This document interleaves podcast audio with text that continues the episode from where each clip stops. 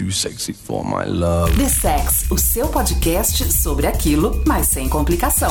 Sexualidade, I'm identidade, too sexy for my car. comportamento e atitude. The Sex.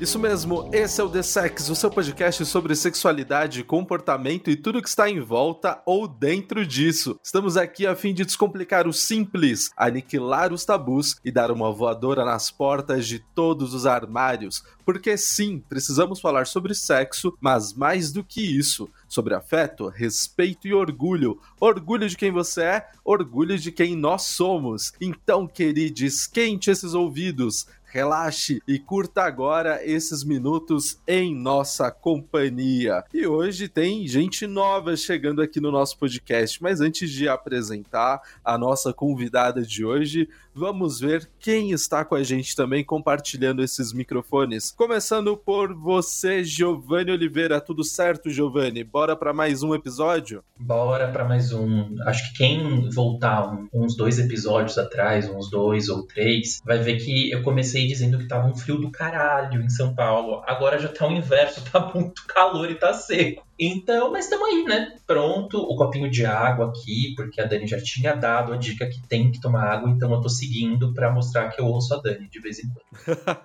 Daniele Oliva, sua réplica, tudo certo com você? Os ares da Europa estão menos secos que o de São Paulo? Fala aí pra gente. É, Giovanni, espero que esteja tudo bem com, com a sua saúde de verdade, tá? Está sim, está sim. Mas é, eu tô aqui, eu tô no final do verão. E aí hoje eu saí com duas blusas. Então é isso. Nossa, então aí tá tão bagunçado quanto aqui, na verdade. Pelo menos aí tem umidade, uma coisa que tá faltando aqui deste lado. E com a gente para compartilhar esse microfone, trocar essa ideia e conversar com a gente sobre o tema que eu vou apresentar daqui a pouco, temos ela, diretamente do canal Conversa e Chá, Lari Estela. Se apresente aí pra galera do The Sex. Quem é você? Bem-vindo ao The Sex, Lari. Olá, galera do The Sex, muito prazer estar aqui com vocês. Sou a Laristela, eu sou psicóloga, falo muito, muito, muito sobre tudo a vida inteira, mas trabalho hoje falando sobre relacionamento, sobre relação com o corpo e sobre saúde mental, tanto no Instagram quanto no YouTube, no canal Conversa Chá. Perfeito, todo mundo aqui apresentado, então bora saber qual é o tema de hoje.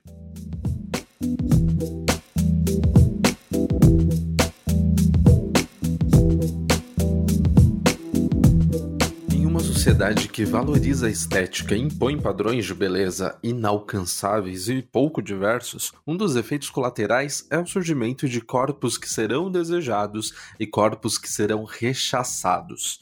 Esse funcionamento impacta diretamente todos aqueles que estão fora deste padrão, dando espaço para uma prática que muitos de nós conhecemos desde cedo, o body shaming. Neste episódio, te convidamos a vir com a gente neste bate-papo e entender por que nós precisamos combater o body shaming.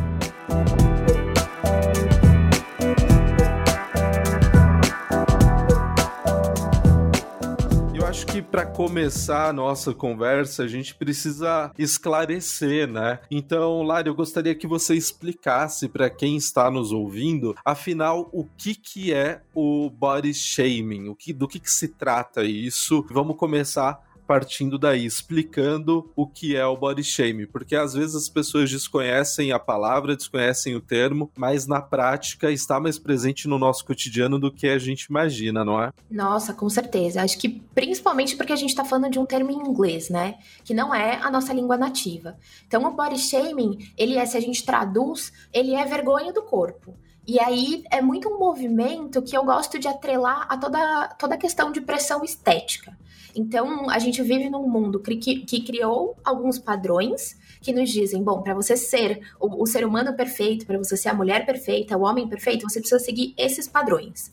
E aí, para garantir que a gente vai seguir esses padrões, o mundo vem com a pressão estética cobrando da gente o tempo todo. Então, puta, sua sobrancelha tem que ser arqueada, os seus dentes têm que ser muito brancos, o seu peito tem que ser muito em pé, a sua bunda tem que ser de tal jeito. E aí, vão fazendo todo um raio-x de tudo que a gente tem que ser E o body shaming, que é esse movimento de vergonha do corpo, é essa pressão do dia a dia. Então é cobrar da gente o tempo todo que a gente seja e siga esses padrões para atingir esse padrão que na verdade é inatingível, né? Giovanni, esse, esse tipo de comportamento, então, a partir do momento que a gente começa a perceber que os nossos corpos, de certa forma, eles são olhados é, com esse ar de rejeição e até mesmo, às vezes, motivo de de piada, motivo de humilhação e de bullying na escola, é, eu queria que você falasse pra gente como que esse, esse tipo de ação, esse tipo de comportamento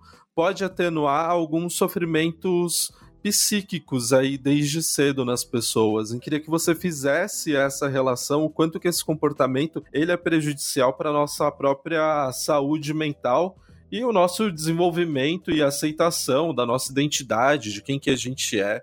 Troca uma ideia aí pra gente, fala um pouco sobre isso. Vamos lá. Veja, eu acho que tem um certo lado que se a gente parar para pensar, quando a gente tá ali por volta dos 11 até os 15 anos, que é quando é puberdade, ela vem é com mais força, o nosso corpo fica super desregulado. Então tem estirão, a voz muda, é, os meninos eles começam a ter um pouco de pelo que é barba, mas não é, a voz afina e não engrossa, às vezes é, as meninas crescem muito rápido, às vezes o quadril fica desproporcional ao seio, tem muita espinha, o cabelo muda, é um período muito complexo, né? E também é nessa época em que tem muita atividade de bullying e tudo que é diferente vira motivo de chacota. Por muito tempo a gente viveu, e ainda tem algumas pessoas que seguem batendo nessa mesma tecla, de que é coisa de assim, criança, e é brincadeira, e eu passei por isso na minha época e tô aqui vivo. As outras pessoas não são você. Então a gente já tem que partir desse princípio. E também é muito importante que a gente puxe esse lado para que a escola, a pedagogia, educação e pais comecem a olhar para isso com, de, de uma outra maneira. Né? Não no sentido de normalizar a situação, de que isso é uma brincadeirinha e que tudo bem, mas no sentido de pegar mais, mais ou menos a nossa fala inicial aqui, que é orgulho é de quem você é e o orgulho é de quem nós somos, né? É, é literalmente isso, porque a gente deixa é, de trabalhar com a autoimagem, o orgulho ao próprio corpo e de olhar é, no espelho e pensar, eu sou dessa forma. Até porque é, grande parte das coisas que se diz é, para adolescente é vai passar você vai ficar normal.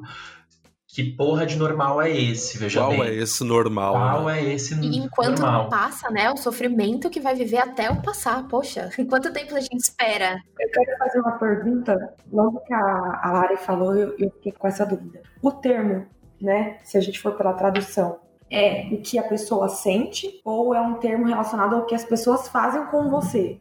Eu acho que é mais relacionado à ação em relação ao corpo do outro ou a si mesmo. Então é a ação de criticar, de exigir que você siga algum padrão, alguma coisa assim. Não é o sentimento. Ah, tá. Entendi. Com relação ao que o Giovanni falou, eu não sei se já aconteceu com vocês, mas eu tirava muita foto na infância. Meu pai, minha mãe era a família louca da, da foto, assim. Acho que até tem, tem a ver com a, com a, com a profissão hoje em dia, não sei mas a minha família era totalmente apegada à fotografia.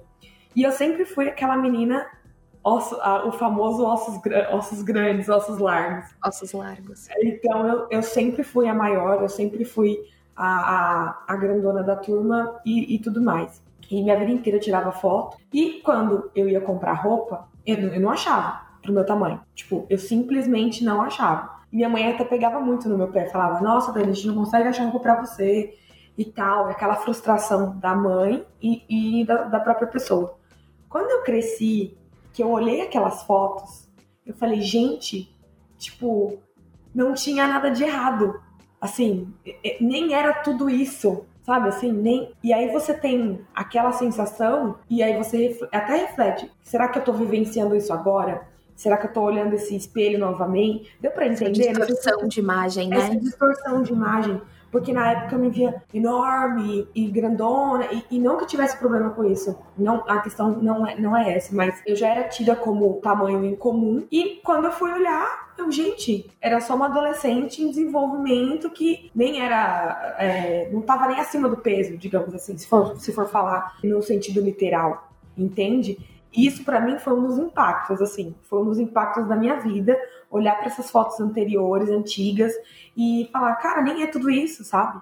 Acho que um dos pontos que surgiu nessas falas iniciais e que vale a gente continuar a partir desse ponto é a questão do o que é normal, né? Porque se a gente parar para analisar esses corpos e essa imagem e esse uh, esse padrão inalcançável, ele na real é de uma minoria da sociedade, de uma minoria das pessoas, né? Altura X, peso X, a cintura X. Ou seja, esses números, eles não ref... esses números, esse padrão, eles não refletem a diversidade de corpos e de pessoas. Pensando nesse é, o corpo normal ou a aparência normal, se essa aparência exigida aí pela publicidade, pelos produtos que a gente consome aí de entretenimento, não são da maioria das pessoas que a gente encontra na rua, nas nossas famílias, nas escolas, na faculdade, ou seja, nos ambientes públicos, por que que ainda há essa pressão gigantesca para que a gente corra atrás desses padrões, uma vez que na real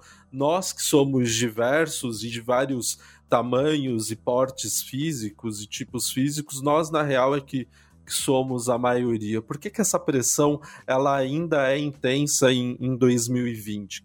Eu acho que a, a, pressão ela vem muito, ela é um, um mecanismo muito bom para que o capitalismo ele se mantenha girando, para que a roda do capitalismo se mantenha girando, né? Então, quando a gente pensa o que está por trás, né? Quem, quem, que faz esse padrão?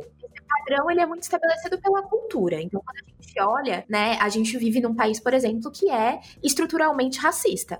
Então, não é bonito ser negro no nosso país. O bonito é ser branco, de olho claro, de cabelos claros. É um padrão racista. Então, a cultura tá aí é, dizendo tudo isso. Mas o que mantém, o que faz essa roda girar? Quando a gente está insatisfeito com o nosso corpo, então quando se coloca um padrão que é inatingível, a gente vai consumir. A lógica do capitalismo, ela vem muito forte de, poxa, eu tô te dizendo que o seu nariz, ele não é o nariz certo, mas eu tenho um produto aqui que vai deixar o seu nariz certo. E aí ele vende pra gente e vai vendendo produto de cabelo, vai vendendo procedimento. Então a gente tem procedimento cirúrgico, a gente tem procedimento estético não cirúrgico, e tudo isso faz com que a gente gire essa roda do consumo e que quem está ganhando são as grandes indústrias que ganham em cima da nossa insatisfação. Né? Então, essa ideia do padrão é muito para reforçar o tempo todo o, a ideia de que nós somos inadequados, inadequadas, inadequados de modo geral. E a gente, de fato, ouve isso o tempo todo, vê isso o tempo todo, e a gente não se sente representado, mesmo que quando a gente olhe para a rua a gente veja que o normal é completamente diferente do padrão que estabeleceram, né? Você tocou em um ponto que eu acho que é super, super real, assim. Quando ele falou a pergunta, eu comecei a pensar em propaganda, em demanda, né? E aí a gente vê as empresas vindo numa outra tonalidade que é a de tentar pegar pelo autocuidado, né? Então aí a gente vê, por exemplo, é, eu lembro de uma campanha da Dove, que algumas são muito marcantes. A primeira foi uma que foi no Brasil, que era O Sol Nasceu para Todas, que aí você você tinha várias mulheres de vários corpos e de biotipos indo à praia e, e aproveitando o lazer e o sol, mas traz a ideia do autocuidado, né? Por que, que eu estou fazendo essa pergunta? A gente tem um movimento de algumas marcas, algumas indústrias tentando ter um movimento um pouco mais consciente, mas ainda inserido nesse contexto que é super capitalista, né? Que envolve o consumo, é, vende-se a ideia de autocuidado. Você acha que isso é uma coisa que é factível, real, as duas coisas elas conseguem ir juntas? O que, que você enxerga? Perfeito. É, eu acho que quando a gente pensa, né, a gente está num modelo capitalista há muito tempo, isso vem desde de a Idade Média, né? É um modelo que funciona e funciona, óbvio, né, à base da exploração de muita gente, fazendo com que poucos recebam o status de poder na, na nossa sociedade, mas ele se mantém. De alguma maneira, né? Então, eu acho que todo esse movimento dessas marcas, você falou da Dove, a Natura já fez esse movimento também, ou quando você entra, sei lá, numa loja de departamento e você vê feminismo na, estampado na camiseta, tudo isso, todo, toda essa luta que a gente faz virou um produto, porque no capitalismo tudo vira produto, né? Então, muitas empresas ainda resistem, mas muitas empresas entenderam que há, há uma onda nesse movimento de olhar e de aceitar mais o corpo, então elas estão entrando nessa vibe para poder lucrar em cima disso. Só que o que eu particularmente acho, aí completamente a opinião da Lari, né? Eu, eu não acredito na revolução, na virada de chave de uma hora para outra. Eu acho que a revolução é, é muito uma caminhada, é a gente conquistando pouco a pouco. Então, putz, empresas, já que vocês estão querendo lucrar em cima da gente, que a gente consiga perceber com autonomia isso. Então, poxa, é, eu quero comprar um, um shampoo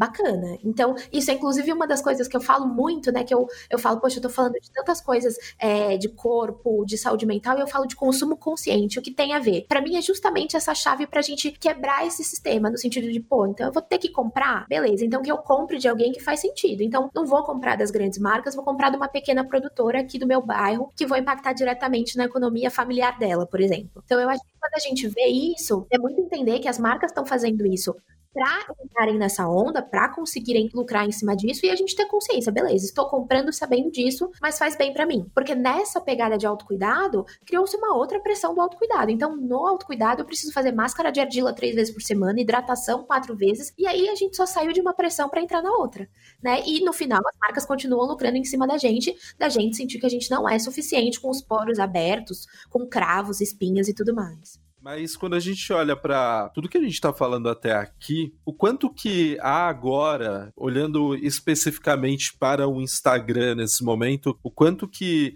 as redes sociais, do jeito que elas estão estabelecidas e presentes no nosso dia a dia, elas ajudam a intensificar esse comportamento e essa angústia e esse sofrimento nas pessoas. O que, que, vocês acham disso? Eu acho que as coisas só mudaram de, de mídia, porque eu sinto que é a mesma pressão que a gente tinha na televisão antigamente, só que agora mais intensificado, como você mesmo colocou. Então, por exemplo, eu até brinco aqui em casa com as meninas. Por exemplo, alguém come alguma coisa aqui em casa, já fica com aquele sentimento de culpa. Eu, gente, relaxa, porque a Anitta deve ter comido feijoada hoje, só que amanhã ela já tem uma drenagem linfática, amanhã ela já tem uma lipo HD para fazer. Então, assim, eu tô dando um exemplo. Então, eu acho que a rede social, ela só, como você mesmo falou, intensifica. Então, o que é, o que estava lá na televisão, que é muito mais distante pra gente, que a gente via na TV, no canal aberto, então, puta, aquela cantora, aquela atriz que eu gosto pra caramba, linda, maravilhosa, agora você consegue ver o dia a dia dela e até ter mais acesso e compreender até é, com um pouco mais de consciência de que, cara, ela é assim porque ela tem tudo isso de recurso, sabe? Dani, eu não sei se essa questão dos recursos fica tão explícita para o pessoal. Eu concordo com você que a gente mudou, é, sempre existiu essa questão do padrão. É, antes era, sei lá, por livro, por jornal, e aí virou TV, e agora virou rede social. Acho que o que muda ao ter na, na palma da mão, né, é que a gente acorda e pega o celular, a gente dorme a última coisa que a gente viu foi o celular, então é muito mais constante essas imagens sendo apresentadas pra gente é com uma constância muito maior, mas eu não sei se as pessoas têm clareza de que o que aparece no Instagram, por mais que pare, que você tenha a ideia de que eu tô vendo o dia a dia da Anitta, por exemplo, né, aqui usando só, só a Anitta de exemplo, é, eu não sei se as pessoas têm ideia de que isso é só um recorte, de que aquilo não condiz com a realidade da vida da Anitta, né, que a gente não tá vendo 100% do tempo dela e de que tudo aquilo é montado, né, de que, poxa, tem um jogo de luzes, tem uma câmera específica, é, sei lá, ela tirou foto que acabou de acordar, mas é um cenário tudo aquilo, não é de fato a cama dela, né, a minha cama que, que é diferente. Eu não sei se as pessoas têm clareza em relação a isso, sabe? Acho que se mantém tanto sofrimento mesmo. Eu concordo com você e eu até foi por isso que eu, eu, eu talvez eu tenha deixado meio implícito, tipo, é, com um pouco mais de consciência as pessoas conseguem enxergar esse tipo de coisa. Eu talvez enxergue porque eu tenho, eu tô trabalhando a minha criticidade, a minha, toda essa análise, toda essa desconstrução há muito tempo.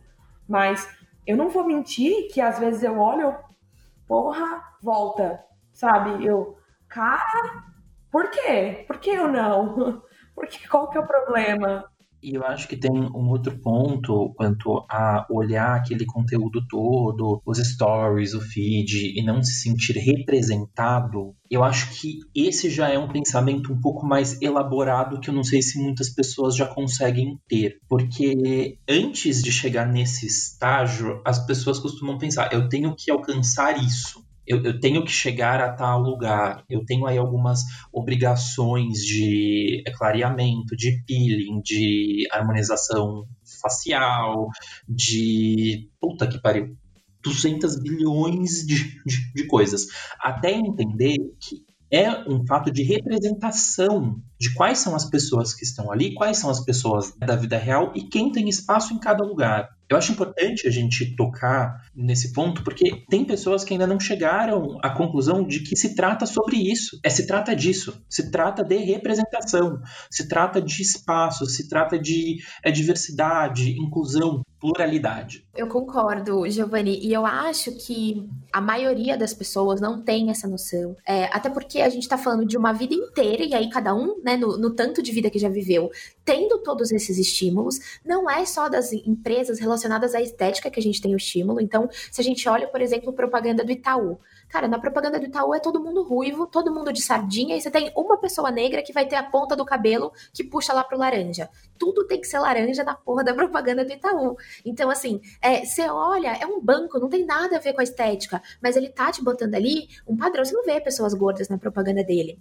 E aí, dando né, ele de exemplo, mas todas as outras. Então, é uma vida inteira que a gente recebe esses estímulos e as poucas ainda que são minoria pessoas que estão olhando para isso, elas estão é, tentando competir aqui com uma vida inteira que não para. Não é porque a gente desconstruiu, a gente virou a chavinha, que é, os estímulos vão parar. Mas, em compensação, eu acho que o fato das redes sociais elas terem um, um, acesso, elas permitirem um acesso muito maior quando a gente compara com a TV, eu acho que elas também permitem um fortalecimento. Então, da minha experiência própria, né? Eu só consegui ter esse olhar de puta, eu não preciso mais fazer dieta para ser adequada, eu posso ter esse corpo aqui, eu não preciso amar todas as partes do corpo, mas eu posso estar confortável com elas, ou eu posso pelo menos parar de odiar. Eu só consegui isso porque eu encontrei no Instagram pessoas que falavam sobre esse assunto. Então, o fato da gente permitir que todo mundo possa criar conteúdo, que todo mundo tenha voz de alguma maneira, e aqui, usando um recorte, né, todo mundo que tem acesso, porque a gente sabe que na realidade do Brasil não é todo mundo que tem acesso à internet a smartphone, mas a gente, de alguma maneira, comparando a 10 anos atrás, a gente é, tornou isso muito mais acessível. E aí, ao tornar mais acessível, a gente consegue trazer um pouco mais de representatividade. O ponto é que, ainda, né, voltando para aquela história do capitalismo, as grandes mídias, as grandes marcas, quem recebe mais dinheiro são as pessoas que, de alguma maneira, atendem mais a esse padrão. Então, são as que são mais mostradas e, e que fazem mais campanhas e tudo mais. É que não se, parece que não se mistura, né? Parece que não se misturam as coisas. É, só complementando o que a Lari falou. Por exemplo, não sei, me veio esse pensamento quando você estava falando. Eu também tenho um monte de páginas, eu sigo pessoas que. Eu filtro muito o que eu, o que eu sigo, porque eu sei o impacto que tem, isso tem na minha vida. Então, eu busco, sei lá, sempre ter pessoas que eu acredito que vão me acrescentar alguma coisa e vão me ajudar a, a, melhorar em alguma coisa. E só que eu sinto que as coisas não se misturam. Isso é o meu Instagram. E aí essas pessoas estão comigo. Para impactar mais, tinha que ser a propaganda do Itaú, como você falou entendeu? Porque eu não tenho como pegar o celular da minha amiga e começar a, a seguir para ela uma galera, entendeu? Tipo, é o conteúdo que eu tô escolhendo. Mas e o conteúdo que você não tá escolhendo? Como que ele vai chegar para você? E aí, infelizmente, esses ainda são minoria.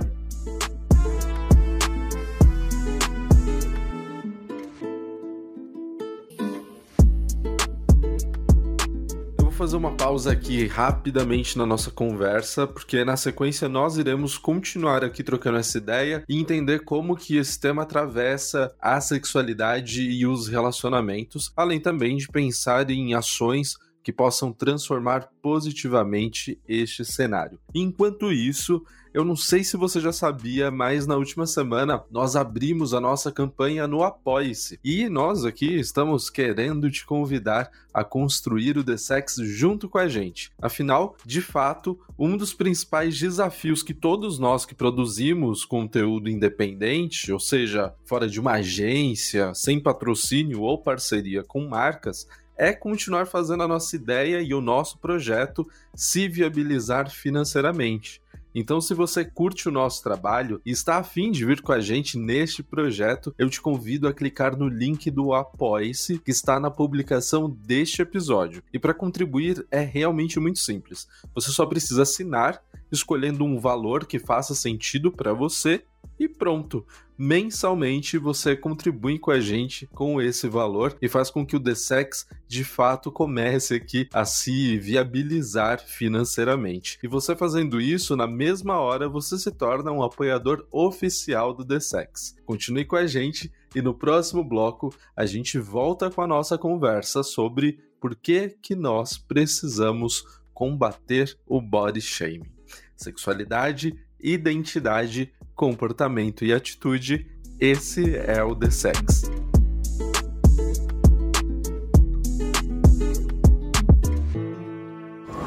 The Sex.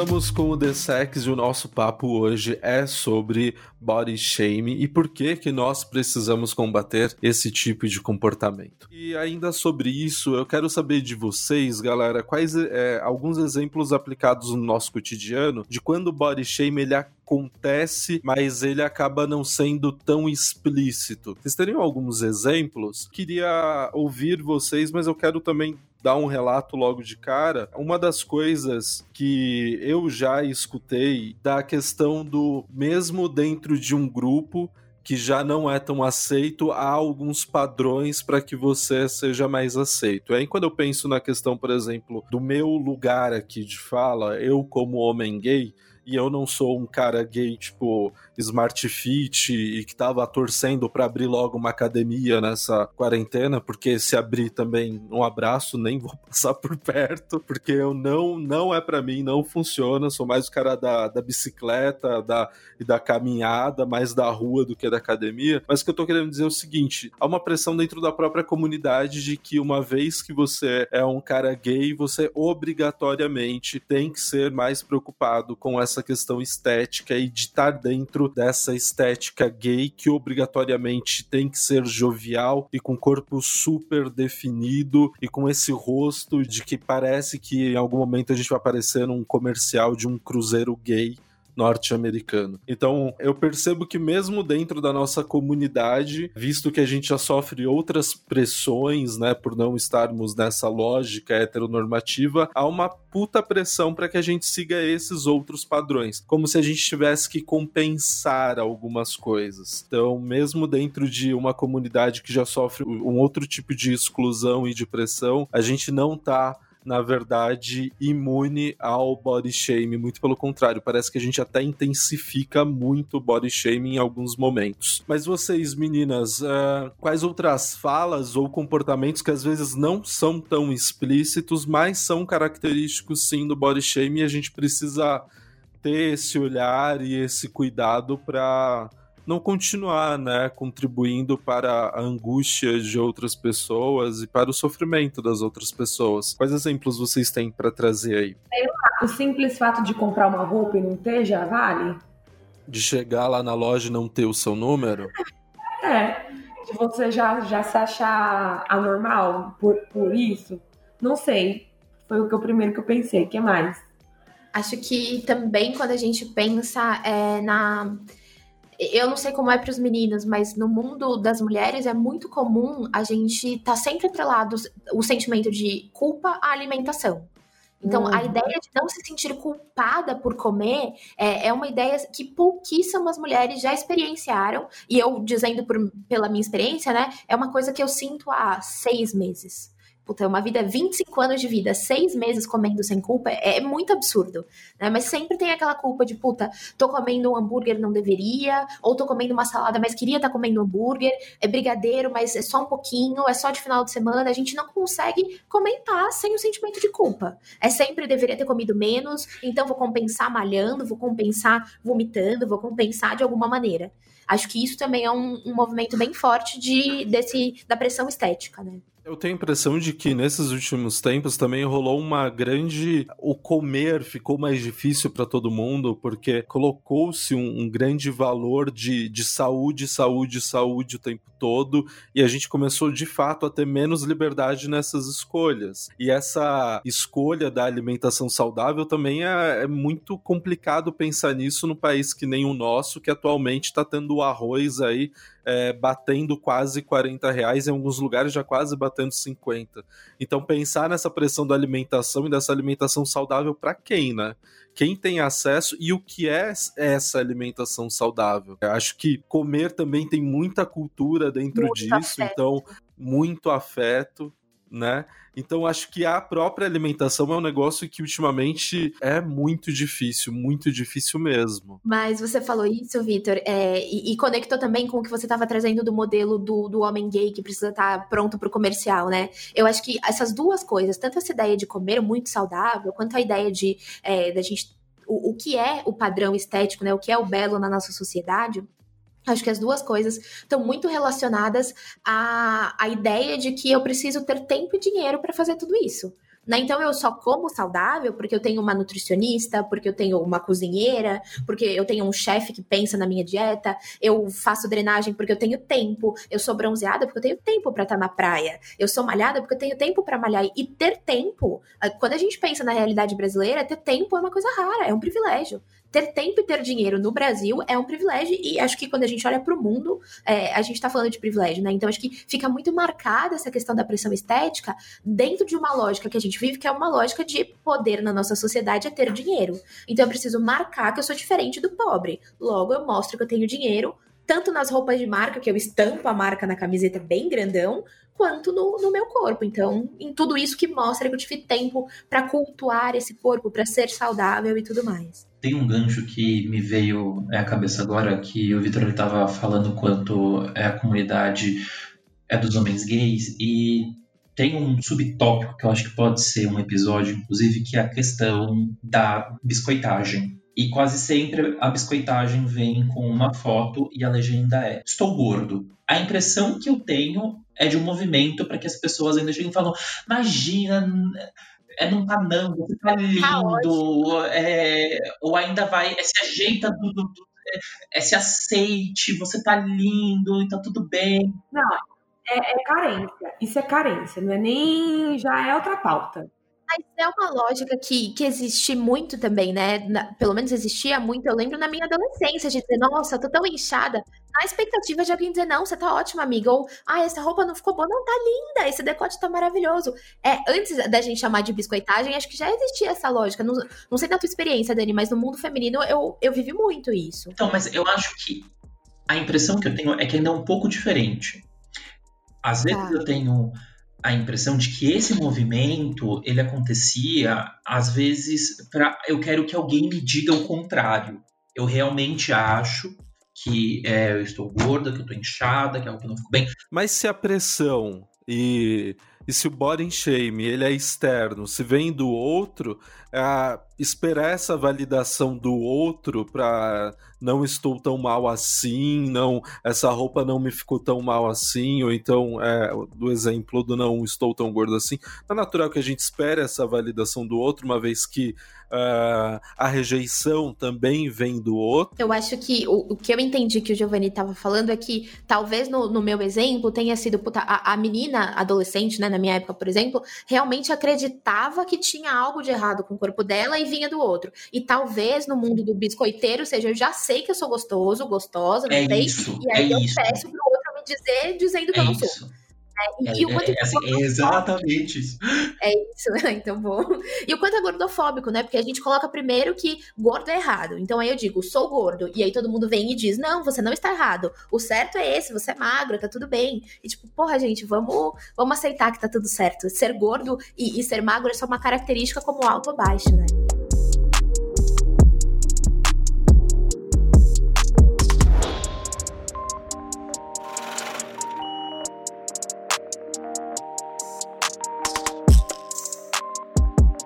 Partindo desse pensamento e colocando a sexualidade Afinal, somos um podcast de sexualidade e comportamento. Giovanni, quero que você responda aí pra gente o quanto body shaming impacta também na vida da pessoa para que ela consiga desfrutar a sua sexualidade, é, se sentir desejada e se relacionar com as outras pessoas também com plenitude.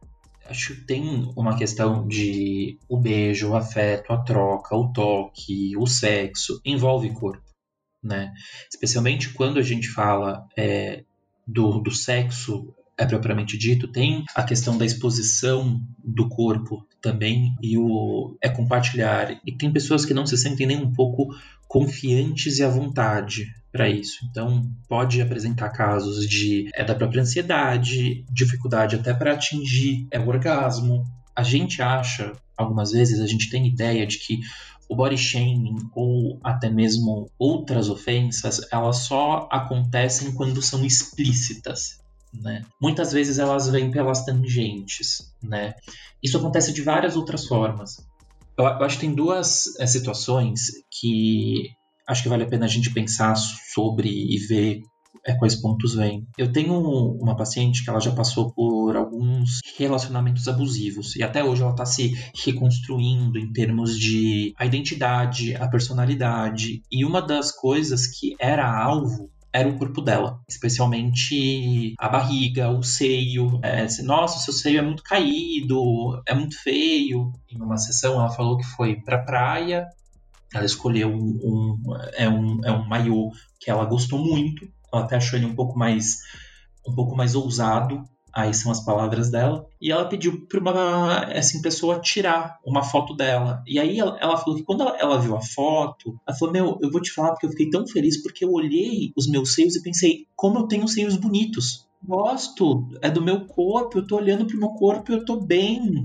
E veja, isso também não é só fruto da distância, mas ela tem que retrabalhar todo o conceito e toda a relação que ela tinha com o corpo dela. É importante que a gente entre nesse ponto, porque às vezes também tem, tem a ver com a relação que a gente tem com o próprio corpo.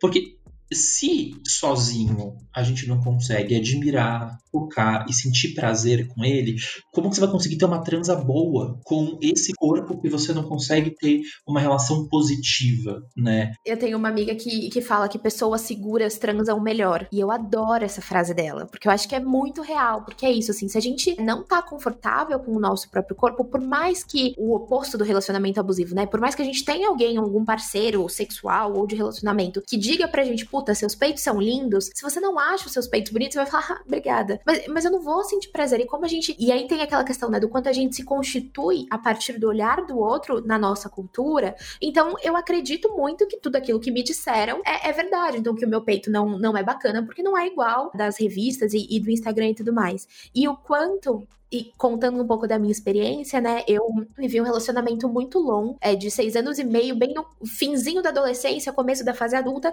e foi minha primeira experiência sexual. E aí, quando eu terminei esse relacionamento, eu falei, puta, beleza, né? Tô solteira, tô na pista, e aí. Só que assim, é agora. Ideia, e agora, vamos lá. Só que aí a primeira coisa que eu fiz foi: caraca, esse corpo aqui ninguém vai querer pegar. E aí, nesse momento, eu não, peraí, né? Tem alguma coisa errada e não tô disposta a fazer dietas mais, porque eu passei a vida inteira fazendo. E aí foi nesse momento que eu comecei a ter esse olhar da de toda a relação com o corpo e, e de aceitação corporal e tudo mais. E, e, foi muito bacana porque me deixou muito segura para ir para festa, para beijar na boca, mas para transar foi um passo que demorou muito, porque precisava dessa construção de estar segura de estar pelada na frente de uma outra pessoa. Porque é isso, né? É, o quanto a gente não vê quando a gente compartilha é, conversas, e aí, Giovanni, óbvio, né, tem muito mais experiência do consultório, o quanto as pessoas não ficam muito mais confortáveis de transar de luz apagada por conta do próprio corpo, não de não querer ver o corpo do outro, né? Mas pela relação com o próprio corpo. Exato, exato. Isso acontece muitas vezes. É, a gente está vivendo o Setembro Amarelo, que é um momento onde a gente para para refletir sobre comportamentos, tipos de pensamento e coisas que acabam virando gatilhos para o suicídio, né? Para a pessoa criar as ideações suicidas. Quando a gente fala de body shame, acho que eu não sei se ficou tão claro durante o episódio que a gente está falando de corpos que deveriam é, se sentir envergonhados por não serem os corpos padrões, os corpos que merecem ser desejados e valorizados. E aí é interessante a gente fazer essa ponte quando a gente olha, por exemplo, para os índices de suicídio no Brasil, em quais populações e grupos esses índices são mais atenuados, a gente entende que há também uma relação com essa imagem, uma relação com esses corpos que a gente também pode entender como corpos políticos. E aí a gente está falando de todas as pessoas que não estão nesse padrão estético, mas os corpos políticos também de, por exemplo, pessoas LGBTQIA+, pessoas trans, pessoas travestis que o seu corpo além de ser rejeitado, ele carrega uma chaga social tão grande que quando ele não é vítima da ação de outra pessoa e aí entra para os números de assassinatos e, e, de sofrer a violência por serem pessoas trans e travestis, elas acabam não conseguindo lidar com essa pressão forte que é uma, uma pressão social e elas acabam se vitimando e essa morte acaba entrando para conta de todos nós, né? E aí sobre isso e essa atenção que eu gostaria de ouvir muito o Giovanni e a Lari, uma vez que vocês são profissionais que lidam com a saúde mental. Eu gostaria que vocês pudessem levantar aqui um ponto de reflexão para quem está nos ouvindo, para que a gente comece também a iniciar esse, esse outro processo, que é o de valorizar essas existências além das aparências, né? Valorizar essas pessoas além daquilo que elas aparentam, porque aquilo que elas aparentam são elas, só que todo mundo é muito mais plural e muito mais diverso do que o próprio corpo, do que é, aquilo que a gente aparenta. Então, olhando para essa relação, né?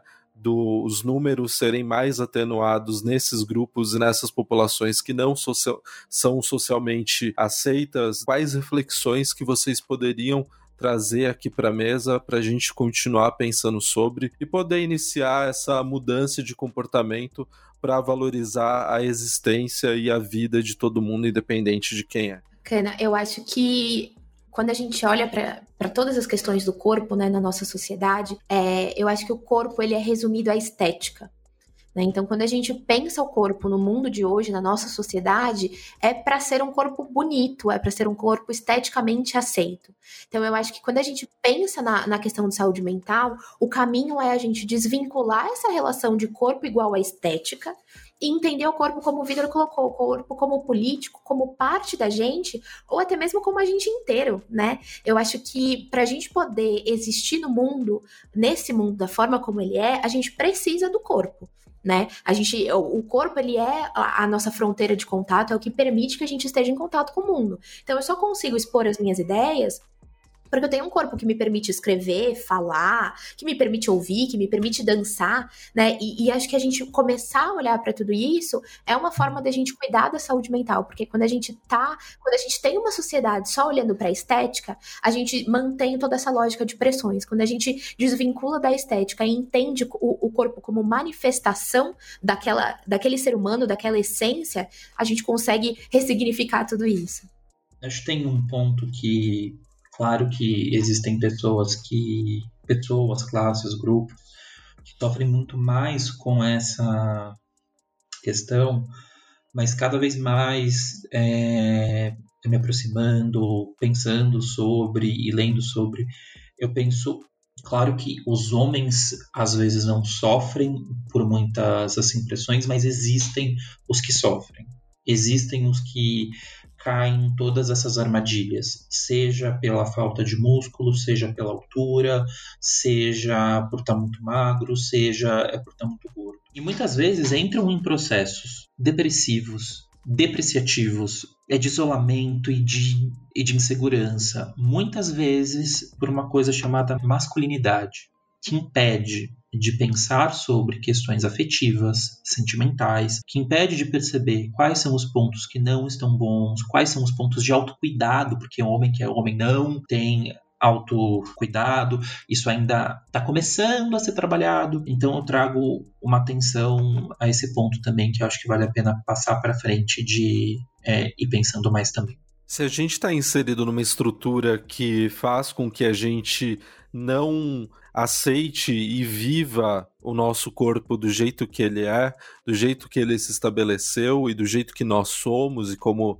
é, nós nos apresentamos, qual é o caminho que a gente tem que fazer para co começar a criar essa segurança sem ser um caminho também de pressão, que é algo que você deixou muito é, forte nas suas falas até aqui, Lara. Então, tipo, é, o que, que, eu tenho que começar a fazer? Por onde que eu começo?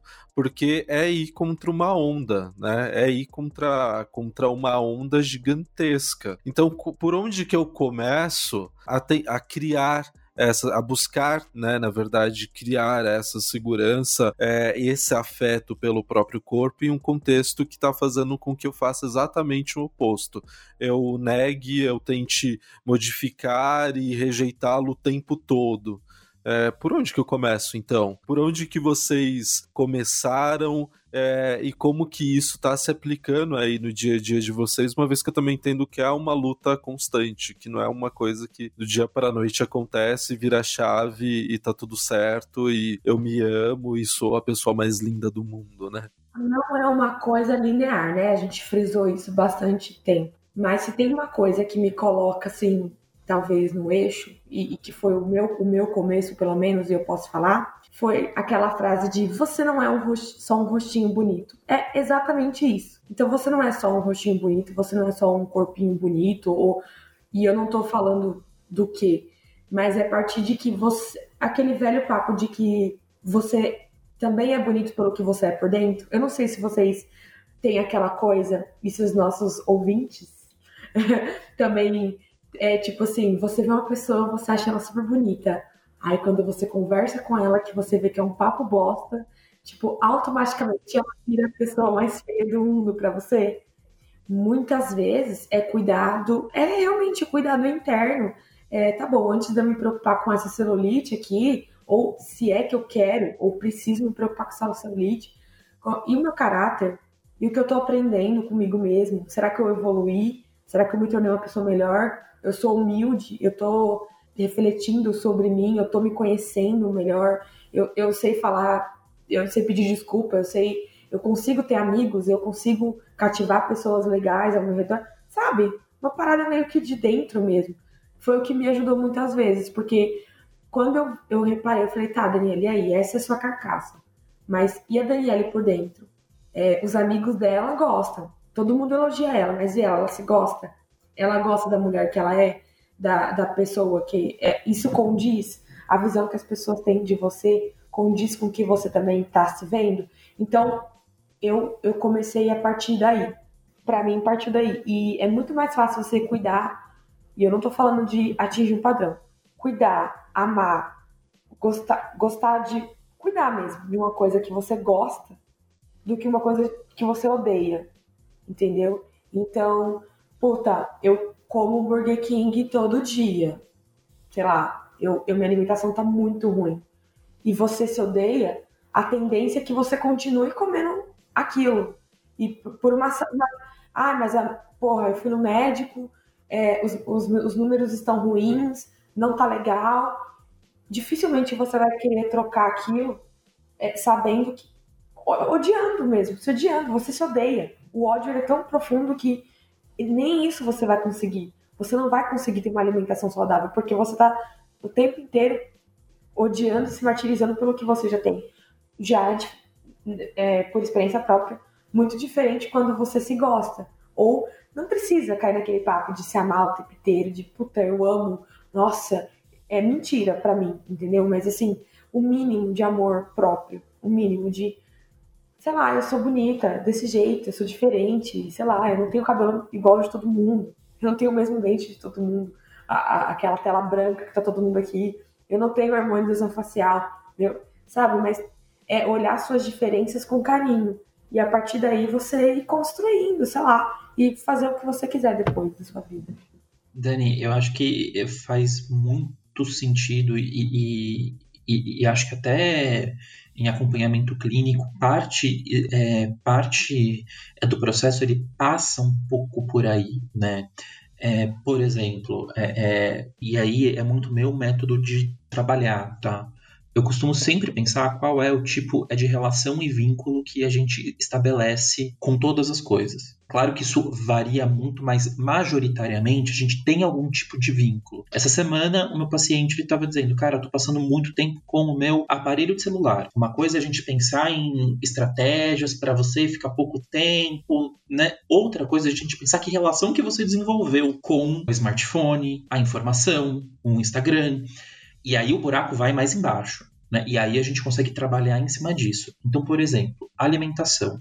Qual que é a sua relação com a alimentação? Em que momentos isso acontece? A mesma coisa com o corpo. Uma das coisas que, especialmente, é para é pacientes que estão mais embotados, que estão um pouco mais para baixo, que eu gosto de trabalhar muito, são movimentos corporais, no sentido de que a gente também é corpo. Então, às vezes dança, às vezes canto, às vezes natação, às vezes pilates, às vezes caminha, qualquer coisa que coloque o corpo em movimento, para que inclusive a pessoa perceba o próprio corpo. Ela entenda como é o corpo dela, porque às vezes a rejeição é tão grande que ela nem consegue se dar conta de como é o corpo dela e de como ele funciona, de como ela pode cuidar é do próprio corpo. Eu acho que o autocuidado ele parte desses vários princípios, em relação ao estudo, em relação ao corpo, e é sempre a gente tentar encontrar qual é a nossa fórmula, no sentido de que ao mesmo tempo que a indústria ela pode criar uma pressão gigantesca para autocuidado, cuidado, cuidado, compra isso, isso, isso, isso. Pode ser que você entre em um movimento que, que eu posso já, então não vou cuidar de porra nenhuma. Vai tudo, mas pode ser que você goste, pode ser que você descubra algo e tá tudo bem, né?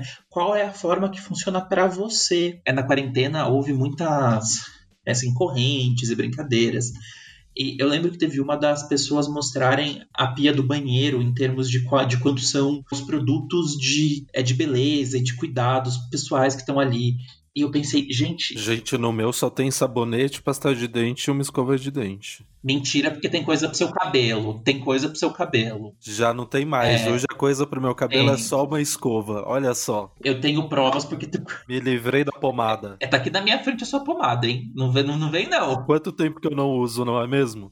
E aí, eu pensei, meu cacete, se eu tirar foto da minha pia, vai ter o meu desodorante, a minha escova de dente, o meu creme para assim, cabelo, porque cabelo aí eu dou ali um assim, cuidado. Mas depois de muito tempo, eu passei a tentar desenvolver um hábito que tá, tá me fazendo bem, mas eu furo é de vez em quando, que é usar é um creminho pro rosto depois que eu saio do banho e às vezes eu esqueço. Então, descubra qual é o seu nível é de autocuidado, né? Porque tem um certo nível. Né? A, a, a gente tem que entender qual é a nossa relação com o autocuidado e com, e com o corpo também. É, eu acho que é, é, isso, né? Entender o significado. Então, quando a gente fala de autocuidado, é, eu realmente, eu sou uma pessoa que sempre teve cara de mais nova do que eu era.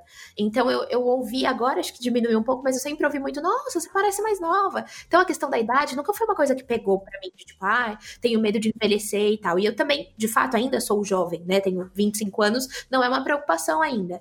E, e aí, quando eu olho para isso, assim, eu não penso em creme para ruga e tal, não é uma questão para mim. Mas quando eu olho para o autocuidado, é um momento de de tranquilidade para mim, porque eu sou uma pessoa que tem ansiedade, né? Eu sou ansiosa, é, tomo remédio, inclusive tal, não é só a característica de frio na barriga.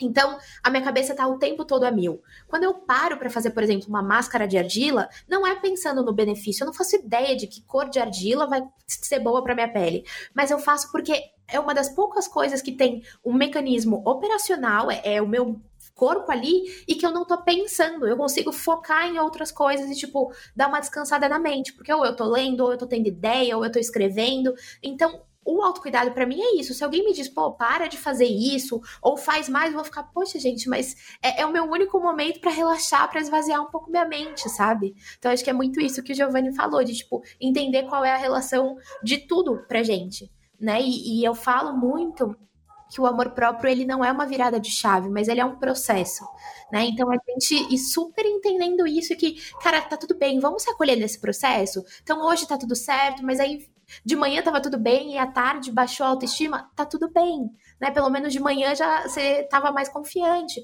Faz parte, é uma vida inteira ouvindo que tá tudo errado na gente, que a gente é inadequado. Então, é um processo. Vamos se acolher em cada etapa do processo, comemorar cada conquista e tá tudo certo. Bom, galera, a gente caminha então para esse finalzinho aqui, onde a gente vai trazer as nossas dicas e também os nossos recadinhos e falas finais para esse episódio. Vamos lá.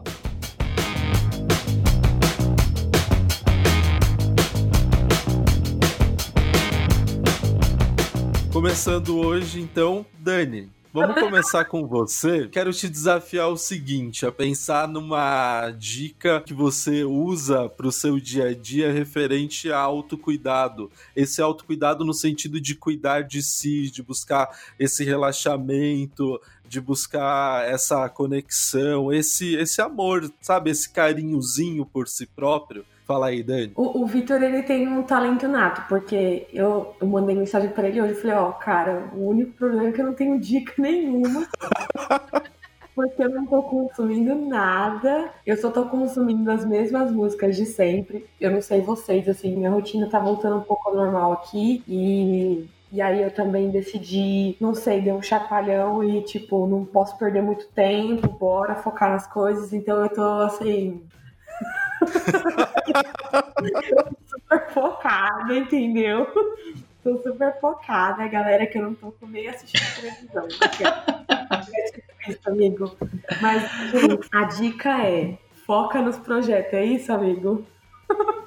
Eu sei, a dica é sua. A dica é sua, caralho. Seu áudio.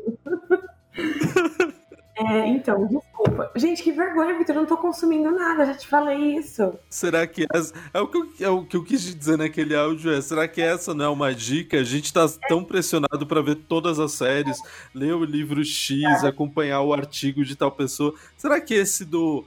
Vamos focar no que eu tenho que fazer, no que eu tenho que entregar, já não é uma boa dica para parar um pouco de ser dessa pressão de que geral tá vendo Dark, que já não tá mais porque já acabou, isso lá no começo da, da quarentena. Gente, e assim, eu tô, mas eu, eu acho que isso vale uma pauta. Em pleno 2020, eu tô me sentindo um ET por não estar tá assistindo nada.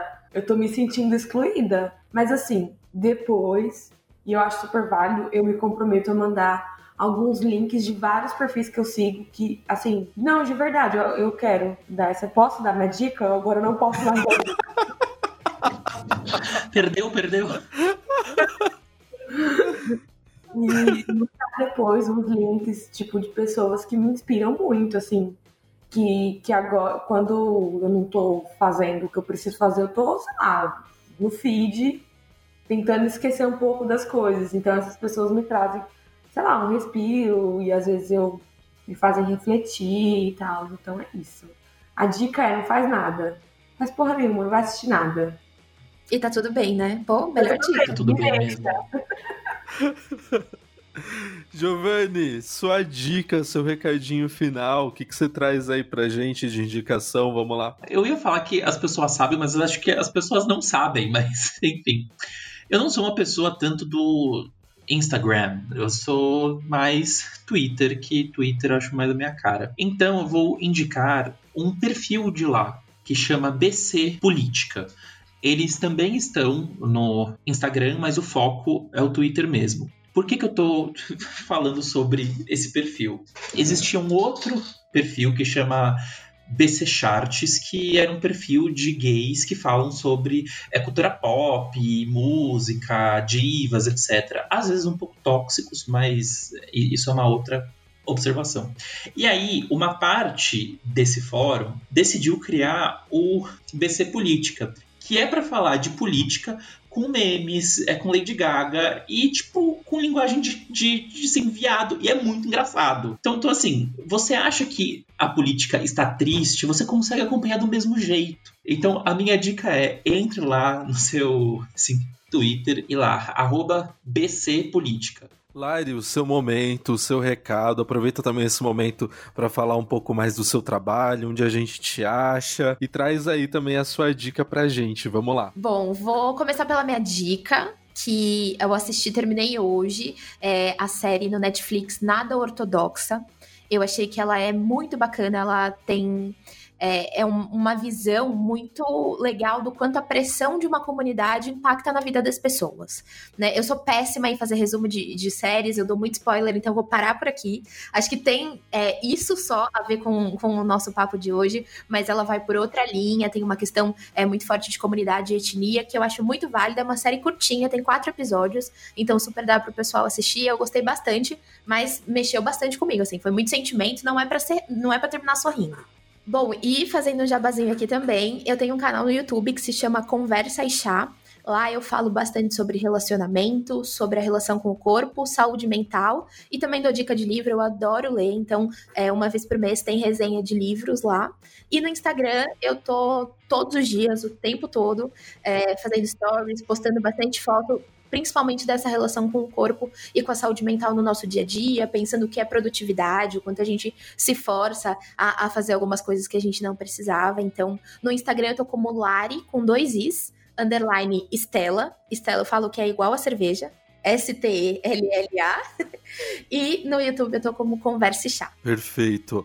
É, em nome de todo mundo que tá aqui do The Sex, quero agradecer por ter vindo com a gente nesse episódio, ter topado compartilhar também um pouco do que você pensa sobre, do que você acredita e das suas vivências. Com certeza enriqueceu muito o nosso episódio. Tenho certeza que quem ouviu curtiu bastante. Eu agradecer o convite, foi muito gostoso. Minha primeira vez num podcast, adorei. Papo delicioso, foi ótimo para mim, gente.